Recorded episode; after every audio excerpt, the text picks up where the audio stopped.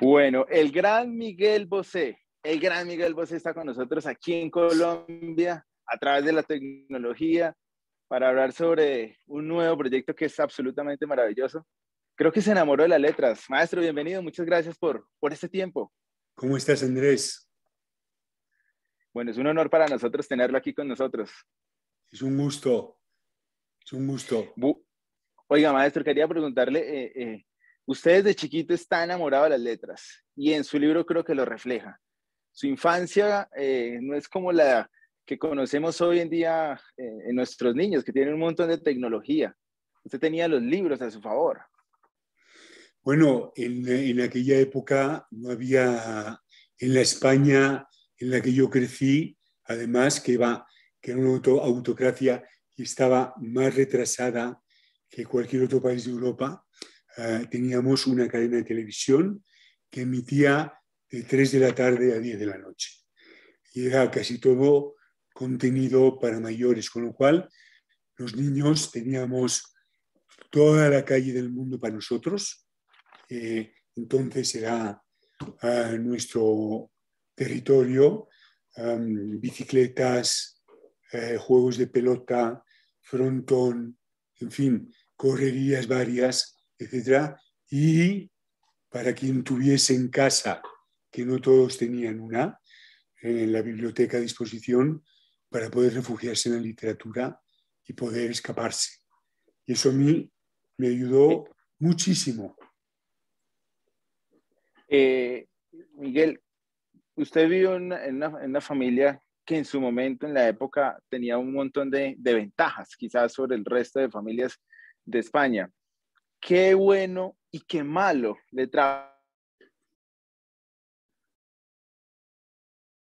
en su momento ser parte o tener Mire, mira, Andrés, pues, eh, a ver, los privilegios son complicados. Los privilegios son muy complicados, ¿no? Porque es verdad que puedes tener acceso a cosas que la mayoría de la gente no tiene, pero los precios a pagar son muy altos.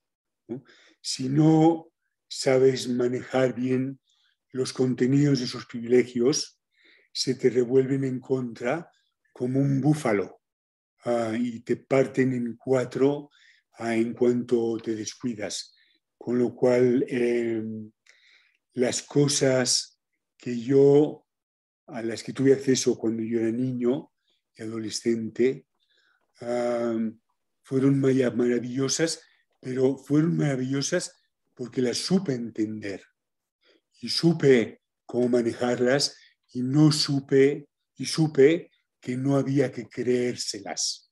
¿no? Supe que la realidad, como más tarde pasaría y pasa en el libro, la realidad te pega en toda la cara y ahí cuando caes de bruces o caes para atrás en esa realidad, te das cuenta de que malditos privilegios.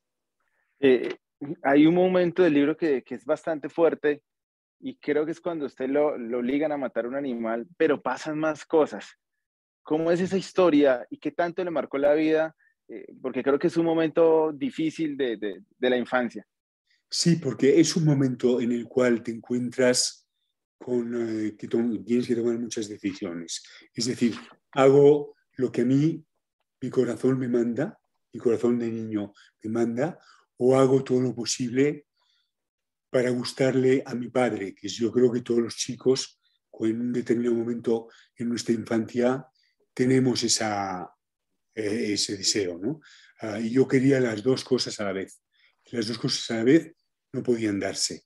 Con lo cual, al final opté por seguir mi corazón ah, y hacer las cosas que le gustaban a mi corazón, porque entendí que a un determinado momento entendí que con mi padre no había nada que hacer. O sea, que no iba a mejorar la situación porque había habido algún fallo en alguna parte en algún momento y no estaba a la altura en lo que, él se esperaba como descendencia.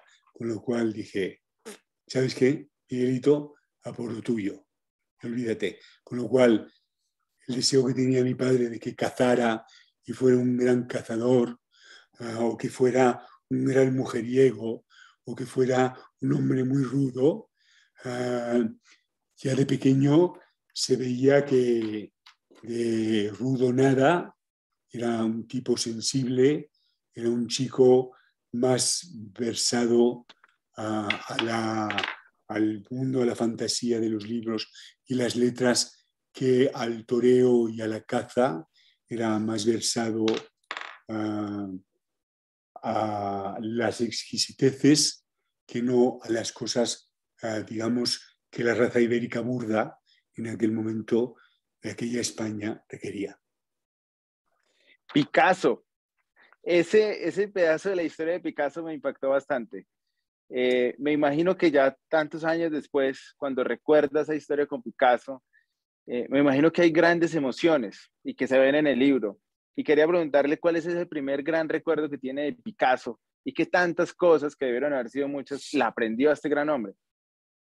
Bueno, Picasso, yo, no, yo realmente, mire, le voy, a, le voy a contar una historia que me pasó años más tarde.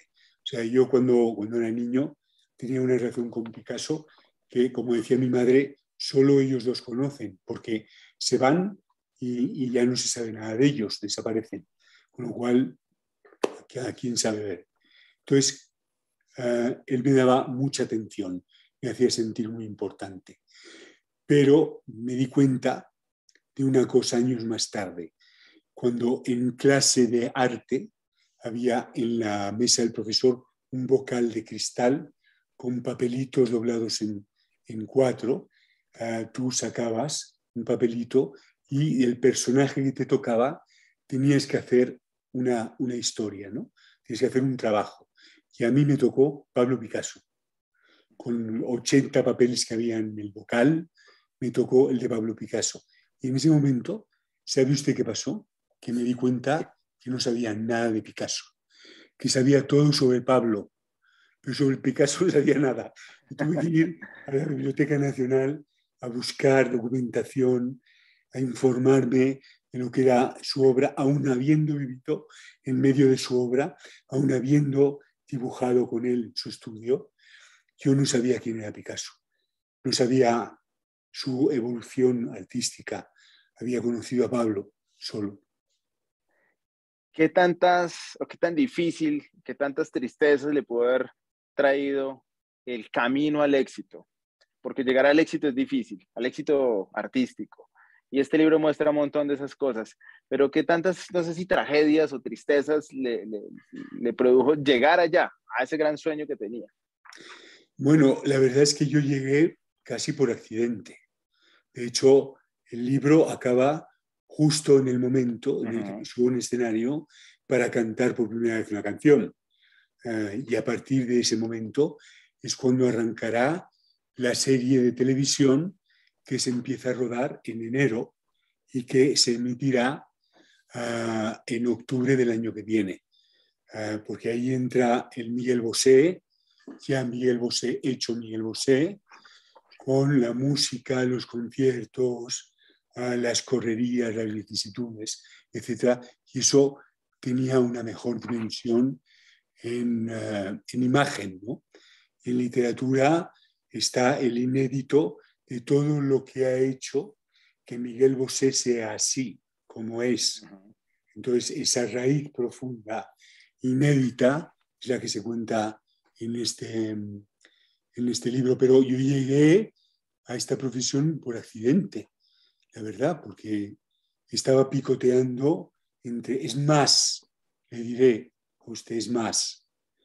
yo estaba viviendo en Roma ya, estaba establecido, tenía novia, ah, novias, ah, y tenía una carrera que creía iba a ser la que me había llamado para que yo fuera alguien en ella, que era el cine había hecho muchas películas, estaba despegando. Como actor ya empezaron a proponerme roles más importantes, etcétera, etcétera. Yo pensé que mi vida iba a estar en el cine, jamás en la música y de repente, ¡zas!, se coló de por medio ah, y empecé esta carrera que jamás presentí. ¿Qué le dijo su papá cuando usted ya dijo, esto es lo que quiero hacer? Que creo que está en el concierto cuando termina el libro. está en el concierto, el primero en el que yo canto está presente. Está toda la familia, de verdad. Ah, no, él me dijo, si esto es lo que quieres, Miguelón, si esto es lo que quieres, adelante. Ah, pero de verdad te pido una cosa, me dijo, sé serio. Si vas a hacer esto, tómatelo seriamente. Si no, no lo hagas, porque te van a dar por todos los lados, ¿no? Ah, con lo cual, y luego la verdad es que no hizo, hizo demasiada falta. Yo creo que cuando al poco tiempo de empezar ah, en la música, me apasioné con la música y me lo tomé muy en serio, entre otras cosas porque eh, ya estaba viendo llegar los primeros ingresos económicos, con lo cual eh, la cosa me la tomé muy en serio. En el libro habla, de amores platónicos. Sin mencionarlos todos, eh, un par de amores platónicos que usted tuvo en, aquella época. mi padre y mi madre. Los amores platónicos pero fortísimos. Además queda eh, bien claro en queda bien claro en el libro ah, la admiración